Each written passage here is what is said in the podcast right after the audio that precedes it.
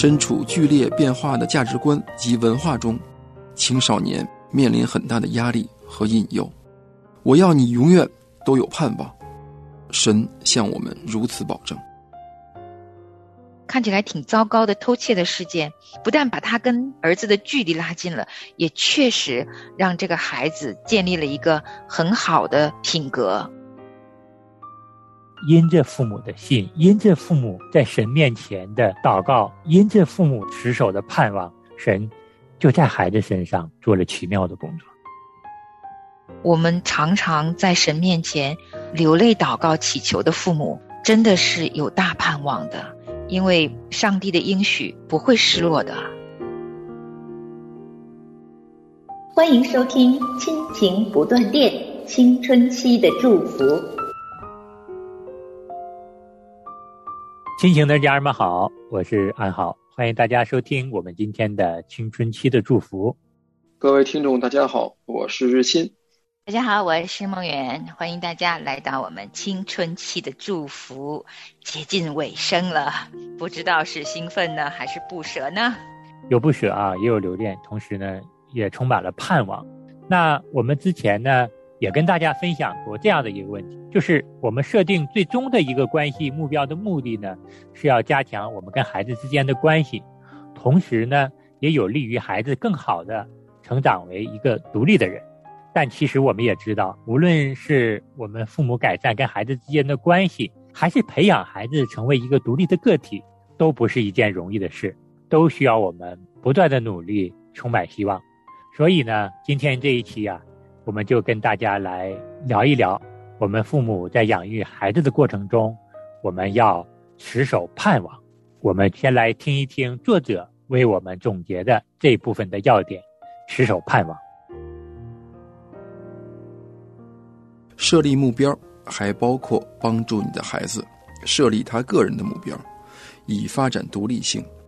这就出现了两难的情况：如何拿捏嫁给你孩子的责任？使他的成长不至于太快，但也不会太慢。太早面临困难而决定的青少年，可能尚未预备好承受做了错误决定所带来的后果；而一个不断做错误决定、饱尝失败的青少年，是很难学会负责任的。另一方面，如果父母一直掌控大权，青少年就没有机会学习做决定和承受责任，而一个。不曾参与过重大决定的孩子，当他离家之后，容易做出不正确的决定，危害自己的前途、健康、关系和生命中其他的领域。有些从来没有机会自己做决定的青少年，他们不会长大，也不能离开家。既然我们的目标和做决定有关，不妨用你学过的革新洞察力来思考这些相关的问题。我愿意让我的青春期孩子做决定的部分，我还没有预备好让我青春期孩子做决定的部分。把这两张清单给你的孩子看，和他谈一谈决定应有的过程，借着对目标的讨论，让你青春期孩子为他自己的人生做更多的决定。大卖场的安全人员打电话给玛丽，说他的儿子约翰在店里偷东西被逮到。那时，约翰只是个十三岁的孩子。玛丽仿佛看到摆在他眼前的是一个犯罪的人生。卖场说：“如果约翰能在妈妈的监督下，花两个周末在卖场工作，把储藏室清理干净，他们就放过对他的处罚。”家里每个人都同意这样的决定。回到家以后，玛丽就要儿子坐下。和他谈一谈在店里偷窃的事儿，玛丽明白了这个举动是为了要引起他的注意，于是他就问约翰一些问题，包括儿子希望什么，和他想要什么。经过几个钟头的对话，约翰和他的妈妈定下了一个满足他需求的目标，他要他的单亲妈妈多关注他。约翰和玛丽决定每个月要有一个周六的上午。两个人一起做一些约翰喜欢的事儿，然后每个月有一个周二的晚上，两个人一起做一些玛丽喜欢做的事儿。接下来的半年，母子两人一起工作，一起游玩。后来，玛丽告诉我，那个卖场偷窃的事件，实在是把她和儿子的距离拉近了，比以往更亲近。通过应用本书讨论过的革新关系的方式，我希望你能在改善你和孩子关系的同时，也教你的孩子成为一个独立的个体。大部分的父母都爱自己的孩子，也愿他们的孩子能顺利过渡到成人阶段，尽可能减少跌跌撞撞的伤痕。身处剧烈变化的价值观及文化中，青少年面临很大的压力和引诱。我要你永远都有盼望，神向我们如此保证。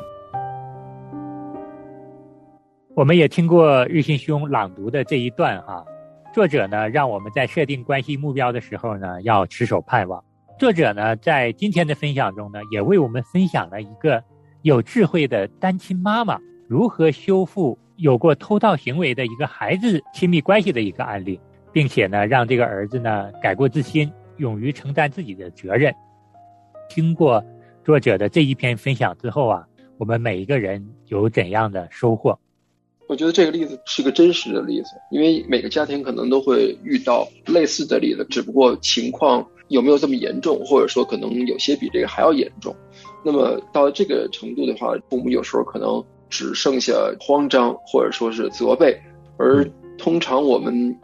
第一个想法，或者说我们这种本能的想法，通常不会把自己的孩子带回到这个我们的身边，也不会把他们带到神的身边。我觉得这个单亲的妈妈觉得做得很好。那么实际上，当出现了问题以后呢，她就把自己的孩子带到自己身边，跟他深入的去进行交谈，了解一下他背后的需求和原因是什么，从而发现这个孩子实际上他去卖场拿东西、偷东西，更多的是为了让自己母亲关心他，得到自己母亲的关注。那么我觉得从这个角度上来说，的确是这样，因为。这个单亲的母亲平常肯定是要工作，要不然谁去抚养这个家庭呢？那么我们现在的这个生活状态也是这样，我们父母通常也是双职工，或者说是家里边超过一个孩子。那么每一个孩子要得到父母的关注真的很难，他可能会通过各种的方式去得到父母关注。单亲家庭更是这样。这个例子里边的结果是好的，那么这个孩子通过跟自己的母亲沟通，他的母亲深入了解自己的孩子需求。逐渐拉近了跟自己的孩子的关系，从而把孩子从这个失落的路上找回来。我们做父母也是这样。我记得上次我们分享的例子就是说，我女儿不愿意去主日去教会，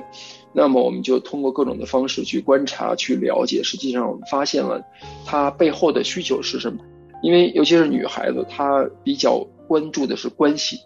那么她在现在教会里边呢？跟他关系比较好的这些女孩子，现在去了别的教会，或者说现在可能是搬家，比较呃能够说得来的这样的女孩子不在。那么我们怎么解决这个问题？那么教会因为有疫情要关闭，就是在疫情期间它是暂时没有儿童活动的。那么在这个期间有一个当地教会，他们举办比较好的这种年轻人的活动。有几个都是我们的邻居啊，或者说是我们现在教会的这些年轻人，他们去现在这个当地教会，他们所组织的节目。哎，我女儿后来听了他们一块在聊天的时候，也非常想去。那么她就找了另外一个女孩子，两个人一块去了，一块参加了一两个月的专门针对他们年轻人的活动。她跟这些年轻人的关系跟神的关系近了。感谢主，我们上周周末我们开始了年轻人的实体的崇拜，他就。回到教会了，他两三年了没回到我们这个教会，这次他回去了，真的是我跟我爱人都是非常非常高兴。那么不仅他回到了我们现在的教会，而且他也跟主内的一些小同伴有很好的关系，大家能一块说一块玩儿，然后一块去呃学习神的话语。当然他现在跟神的关系还没有特别近，但是我觉得他至少走到了一个正确的路上。那么通过有目标，通过找到他背后的原因，通过找到一个合适的方式。他现在逐渐的能够回到神的面前，只有能回到神的面前，他的关系才能够逐渐的修复，而不是很轻易的就离开。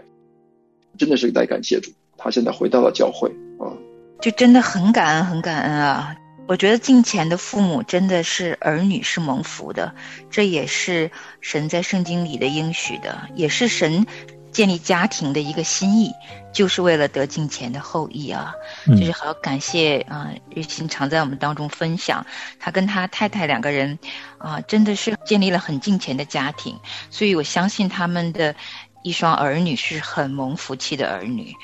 现今世界真的不容易，因为特别是青少年，他们眼中所见的。他们所思所想的很多的时候，确实是和我们在圣经中所领受的是截然相反的。他们的辨识力，他们在每一次做决定的时候，如何能够都是合神心意的呢？啊，真的很不容易，很不容易。其实这一章听下来的时候呢，我觉得这个孩子，这个单亲妈妈的这个儿子，他其实是挺幸运的。首先，我记得文章中说哈，他被抓的时候，这个卖场里的这个安全人员啊，他们用的方法让他花两个周末在卖场去工作，把储藏间的房间啊收拾干净。他的母亲呢也同意卖场的人这样子处罚，也就是让这个孩子呢通过这样子的劳动，来偿还他偷盗的这样的一个行为作为补偿。我觉得这个行为本身就让这个孩子已经从这件事情上得到了非常真实的教训，而且不是羞辱性的啊。这个我觉得是他在这个决定面前也可以学习做一个负责任的。虽然做错了，但是错了就改，并且付之行动。那这个母亲呢，她能同意卖场的工作人员用这样的方式，我觉得这也是一个很好的开始。如果是我，我就在想，说不定我用赔钱来解决，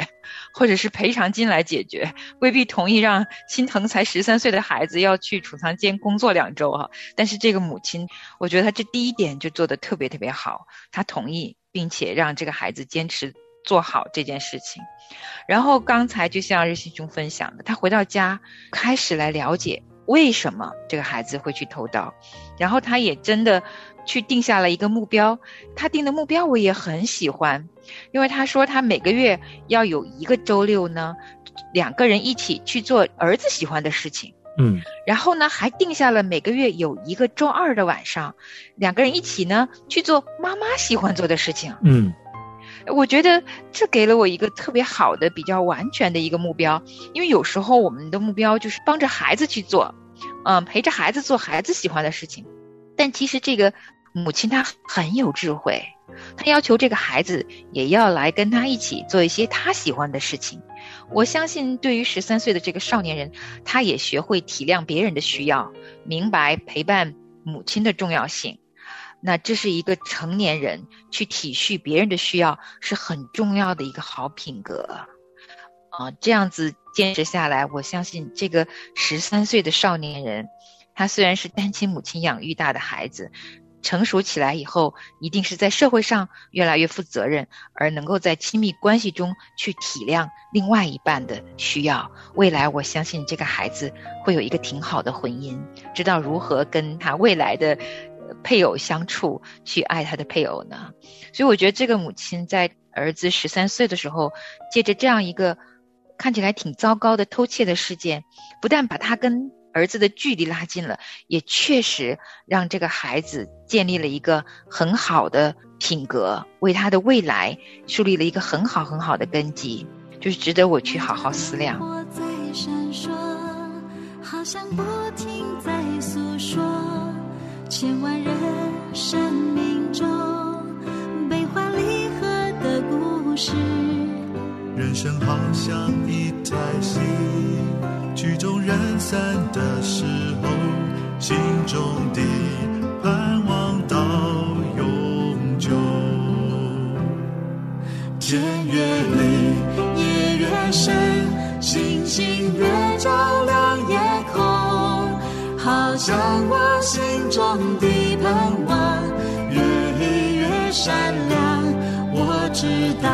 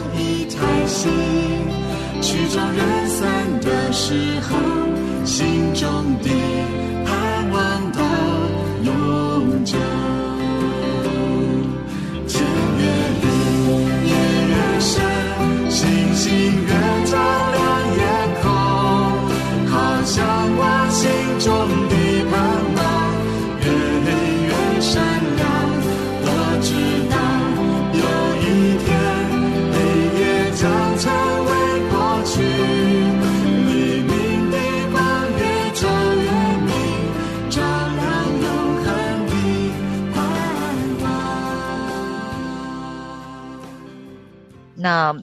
回到今天的这个持守盼望的主题哈，我觉得好宝贵啊。加上刚才听到日新兄的分享，真的就是感恩啊，有一种想要流泪的感受。就是我们有神的孩子是多么大有盼望啊！就嗯无论我们的青少年遇到了怎样的事情，我们常常在神面前流泪祷告祈求的父母，真的是有大盼望的，因为上帝的应许不会失落的。他这么愿意把孩子赐给我们，又是多么的愿意让我们靠着他，可以一次又一次的胜过各种困难呢？所以，如果真的有难处，就来到天父面前求吧。是我们真的是不能够失去盼望。正如希伯来书六章十九节告诉我们，我们有着指望，如同灵魂的锚，又坚固又牢靠，且通入幔内。我想呢，我们在养育孩子的过程中的这颗持守盼望的心呢，也必须要深深的扎根在我们的主耶稣基督这里。安好呢，最近也听到一位姊妹和一位弟兄讲述他们夫妻二人在养育女儿过程中经历的这样的一个体会啊。女儿呢已经上了大学，目前呢也没有信主，两个人呢也在为女儿不断的祷告啊，希望女儿来信主，但是女儿呢目前呢还没有回应。所以说，女儿呢每每发生一些大事儿的时候呢，父母呢多多少少也有一些了解，但是呢又不能去指责控制女儿，因为当父母有过多的指责和控制的时候呢，可能就损坏了或者是切断了父母跟孩子之间这个联系，可能孩子有些什么话呀，一点都不会让父母知道的。所以说，父母啊，就看到孩子遇到一些问题的时候，明明知道不符合神心意，甚至是不对的时候呢，又不能过多的干预，夫妻两个人特别特别的难过，怎么办呢？两个人只有跪下来祷告。这位姊妹说，有的时候就跪在地毯上祷告啊，嚎嚎大哭啊，只能求神不要让这个孩子做出太出格的事儿，不要任凭神的旨意在女儿身上，不出手搭救。就祷告到这样的一个迫切的程度。后来姊妹就分享啊，一年半之后，有一天，女儿就跟妈妈说：“妈，这事儿过去了啊，就这样结束了。”这位姊妹啊，在分享她的经历的时候说，听到自己的女儿跟自己说这件事结束的时候呢，心里唯有对神的感恩。阿豪也真的是非常感动，在这个家庭中。尽管孩子此刻还没信主，但是因着父母的信，因着父母在神面前的祷告，因着父母持守的盼望，神就在孩子身上做了奇妙的工作。嗯，其实刚才听安好说的时候啊，我真的特别特别体恤这一对父母的心，因为曾经有一段时间，我也有这样的光景，就是你不知道该怎么办啊、有那么一段时间。我的孩子喜欢去玩电子游戏，他还不是痴迷的那种，他就是太喜欢朋友，特别是疫情嘛，又不能实体见面，所以疫情期间将近一年半吧，在家中，那么他跟他的朋友，特别男孩子之间的沟通啊，就是聚在一起玩游戏，嗯，然后不但聚在一起玩，还聚在一起看，哇，都是世界性的比赛。所以他们那些游戏当中那些明星如数家珍，哪个国家的、日本的、韩国的、中国的，哪哪都知道。嗯，甚至于去超市哈，看到中国的那个电竞明星的广告贴在某一个食品零食上面，他还能告诉我妈妈这个人的名字叫什么什么。兄弟两个倒是有话可谈，一在他们的世界里特别想啊说点什么，然后我就忍着，我知道圣灵那个时候为什么禁止我说话，因为我说出来的一定不是鼓励他们的，或者说那个时候我的脾气已经先被引爆了，所以我的言语可能不是什么特别好的、适合的言语，对他们帮助也不大。那除了破坏关系，肯定也没什么益处。但是怎么办呢？都快忍出内伤来了，因为是他们青少年期嘛。我不可能强迫给他们断网，不许他们玩儿。我觉得这个行为已经不可以了。嗯，你说他有二十四小时，他白天有十几个小时在家中清醒的时间，我是不是要把所有的时间都由他去决定呢？嗯还是我应该参与他时间分配的决定呢？啊、我是要强迫他十一点一定要睡觉呢，还是允许他自己决定睡觉时间呢？哇，其实，在每一个思考的时候都不容易。就是我不知道哪一个是更合宜的，那每一小步都需要祷告。是，呃，有的时候我也不知道自己做的对不对，就在神面前哭吧。那上一集我分享过赖皮的时候，那这次结束的时候，我分享一个流泪的时候吧。就你真的不知道该怎么办，而且这个流泪呢是很孤独的一个流泪，就是有时候你很期待孩子的父亲可以帮帮忙哈、如果两个人一起，可能就不孤单。那我最后这一小段话呢，是给那些有未信主配偶的母亲或者父亲，啊、就是属灵的单亲父母们，嗯、心里话。我知道，当我们看到儿女有困难的时候，我们第一个想法是希望可以和我们的配偶一起祷告，就会觉得，啊、做的决定会完全一些，啊、难过的时候呢，会多一份力量走过去。但是往往很多的时候是我们发现青春期的孩子有问题的时候，我们未信主的配偶啊更加的无助，完全不知道该怎么办。所以这个时候，可能我们就会有很多孤独的泪水，那痛苦到流泪，就是你不知道该怎么办，就只有哭的时候。就像刚才安好分享的那一位母亲会有大哭的时候，我也有的。嗯我想养育青春期的孩子真的不容易。每一次我们做判断的时候，也不知道对错的时候呢，就好好的靠着神的话语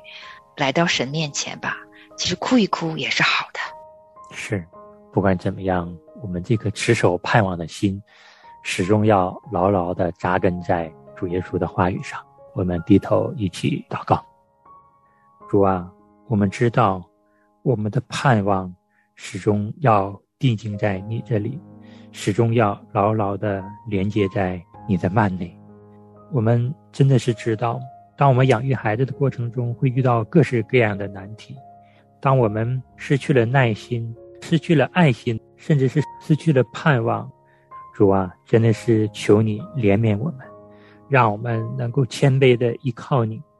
也求你让我们看到我们身上还有哪些做的不合你心意的地方，让我们好好的悔改。首先的清理我们自己的情绪，这样我们才能有一个更健康的情绪来对待我们的孩子。主啊，我们也把我们的孩子全然仰卧交托在你的手中。我们知道，我们的孩子是你赐给我们最宝贵的产业，他们的一生都要走在蒙你祝福的道路上。尽管他们目前在人生的道路上会遇到各种各样的坎坷、各种各样的问题，但因着我们持续的信靠你，你也亲自的一定会搭救他们。也希望在他们的灵命成长的过程中，你智慧的话语在他们的心中深深的扎根，让他们能够更好的面对这个世界对他们的诱惑、对他们的拉扯。主啊，也把我们的夫妻关系交在你的手中。我们在养育孩子的过程中，也时常会感到属灵的孤独感。求你让我们夫妻同心，让我们共同来养育敬虔的后代。也求你让我们夫妻好好的活在你的话语里面，更好的彼此相爱，进而我们才能够有更合一的力量去教导我们的孩子。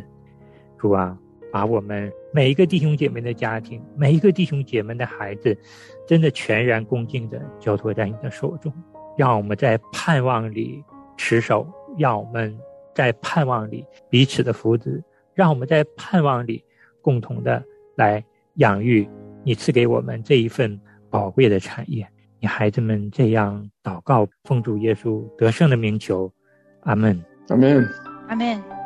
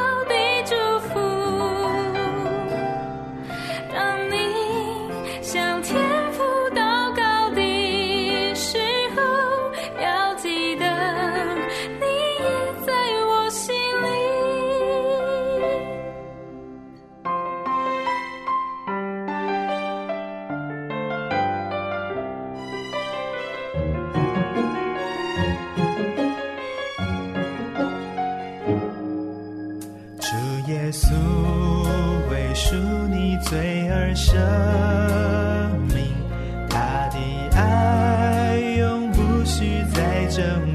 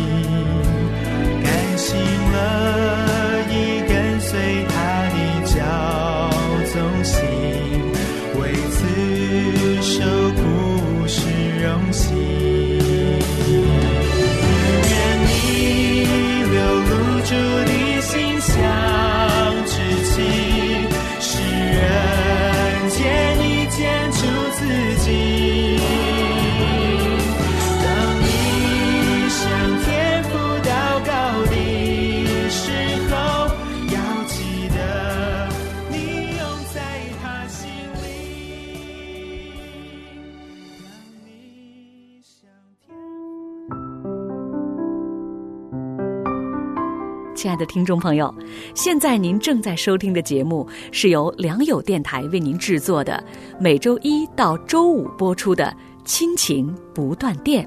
欢迎您与我们联络。